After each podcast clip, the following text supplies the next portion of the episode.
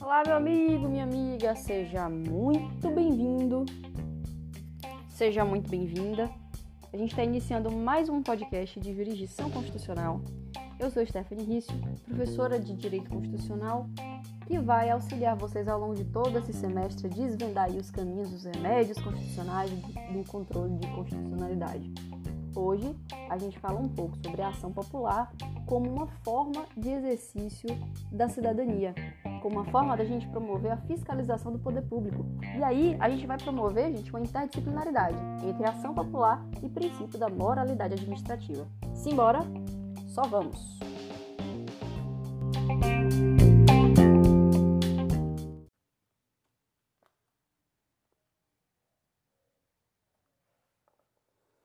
Bom, minha gente, é o seguinte: todo mundo que estudou administrativo, direito administrativo, sabe que o princípio da moralidade administrativa é um princípio constitucional expresso, né? Está lá ali presente no artigo 37 caput da Constituição Federal, que diz que todos os órgãos e pessoas jurídicas da administração pública direta e indireta têm de respeitar o LIMP, legalidade, impessoalidade, moralidade, publicidade e eficiência. E diversas teorias pretenderam explicar, né, ao longo do tempo, as relações entre as normas morais e as normas jurídicas. A gente tem três teorias fundamentais que você, que é estudante aí de direito, não pode deixar de saber. A primeira teoria, que é a teoria do mínimo ético, que foi proposto por George é, Jelinek, né? A segunda teoria, que é a teoria dos círculos independentes, proposta por Hans Kelsen, Hans Kelsen é nosso conhecido aqui de longa data. E a última, né, que é a teoria dos círculos secantes, que foi proposta por Claude Pasquier. Me permito explicar um pouco mais sobre cada uma delas e já já você vai ver a relação entre moralidade e ação popular. Veja só. Na teoria do mínimo ético, defendida por esse filósofo inglês, né? É, tanto o Jeremiah Bentham quanto pelo alemão Georg Jelinek, ele vai dizer, eles vão dizer que as regras jurídicas têm uma função principal de reforçar, apenas reforçar a exigibilidade de um conjunto básico de princípios, de preceitos éticos que é constituído né, pela moral de uma determinada sociedade. Então, quando eu falo teoria do mínimo ético, imagine dois círculos, né? E você tem o grande círculo é, de fora, a moral, e o direito é um círculo dentro desse, dessa moral. E qual é o grande equívoco aí dessa concepção? O equívoco dessa concepção está em supor que todas as normas jurídicas são necessariamente morais. Você fala, uai, professora, mas o, nem tudo, tudo que é legal não é necessariamente moral? Não, não é. Não é. Existe um hiato enorme entre o que é moral e o que é legal. Por exemplo, por exemplo, é... por exemplo, não há, e vocês que viram, viram lá o meu, o meu Instagram, arroba não há nenhum problema Ih, gente, agora que eu tô vendo, já dei spoiler de um quadro que vai sair na quinta-feira. Mas não tem problema não, pode dar spoiler. No quadro de quinta-feira, chamado Me Jogue uma Luz, eu vou discutir um pouco sobre, sobre a súmula vinculante número 13, que é a súmula vinculante antinepotismo. Que é, na verdade, uma súmula que, pro, que procura proibir, vedar, tornar né, condenável a atuação de quando o administrador público nomeia um, um parente seu para titularizar uma função de confiança na administração pública. Beleza. Só que quando a gente para para observar a súmula vinculante, a gente vê que ela não alcança os agentes políticos. Então, por exemplo, eu se for eleita hoje prefeita de, de Itabuna, eu posso nomear o meu esposo como secretário municipal do meio ambiente? Posso, posso, porque é, secretária, secretaria, do, secretaria municipal, secretaria estadual, ministro de Estado, detentor de poder e, e, e membros de mandato eletivo são considerados agentes políticos. Então a súmula vinculante não alcança esses agentes políticos. Veja, a nomeação do meu esposo é ilegal? Não, não é ilegal. Ela está circunscrita dentro da esfera aí, né, da legalidade. Mas é uma atuação moral? E aí eu já não sei. Né? Aí a gente tem que, ter, tem que avaliar o caso concreto. Existiam outras pessoas, por exemplo, que tinham a mesma titulação que ele? A, a existiam. Hum.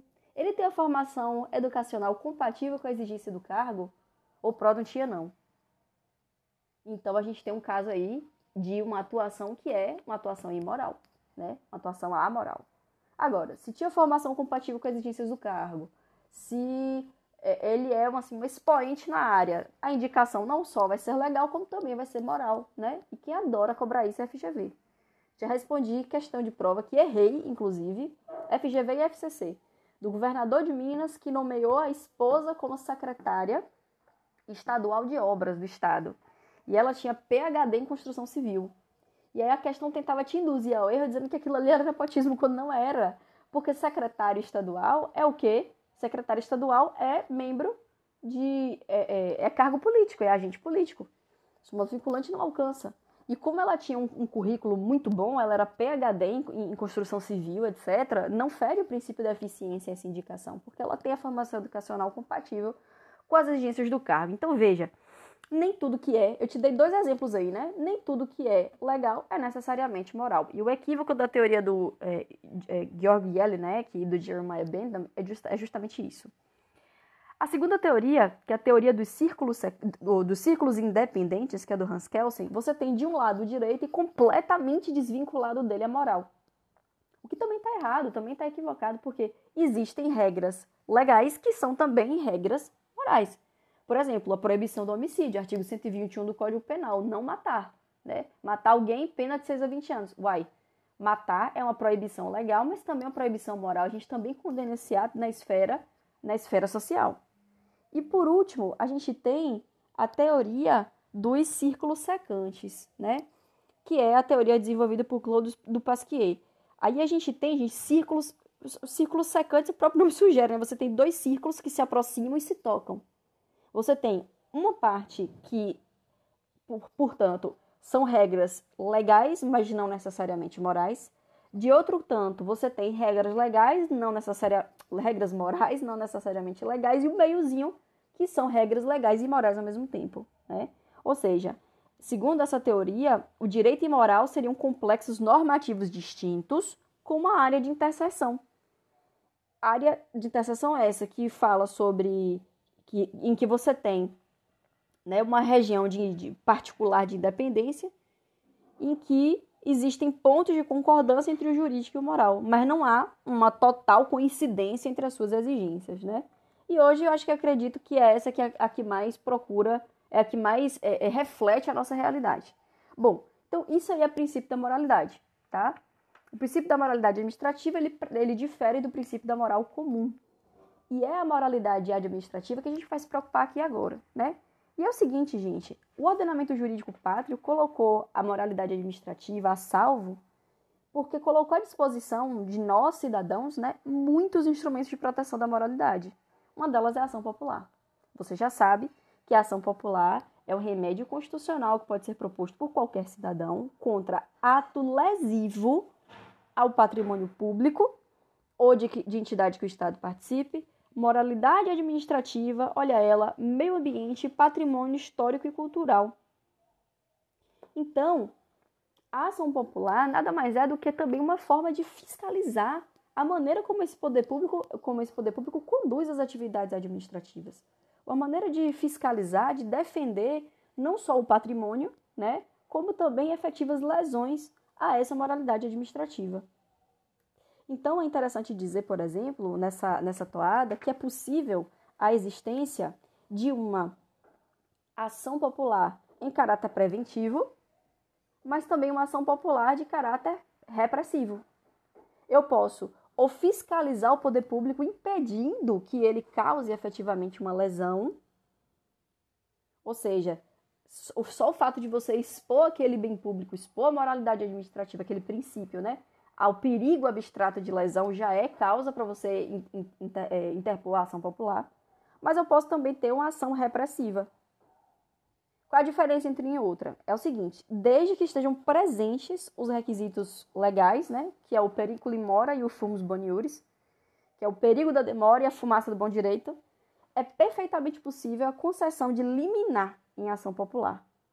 Então, essa ação popular ela pode ser tanto preventiva, que visa evitar o ato lesivo, como ela pode ser repressiva, buscando o ressarcimento do dano, a anulação do ato, a recomposição do patrimônio público lesado, a indenização, entre outros. Certo?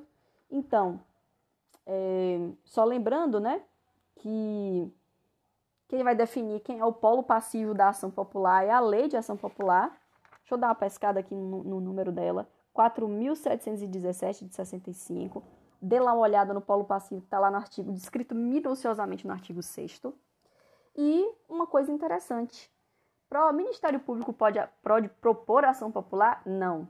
A titularidade é do cidadão. O Ministério Público tem titularidade sobre a lei da ação penal, né? A ação civil pública. A ação civil pública. Você vai ter uma dica lá no, no, no, no, no quadro de quinta-feira sobre ação civil pública e moralidade administrativa. Mas, mas, o Ministério Público, que é parte pública autônoma, que funciona como fiscal da lei, pode sim levar adiante uma ação popular se o autor da ação popular desistir. E se ele, claro, entender que estão presentes os requisitos para promover o seu prosseguimento. Olha que remédio interessante para fiscalizar a atuação do poder público, não é verdade?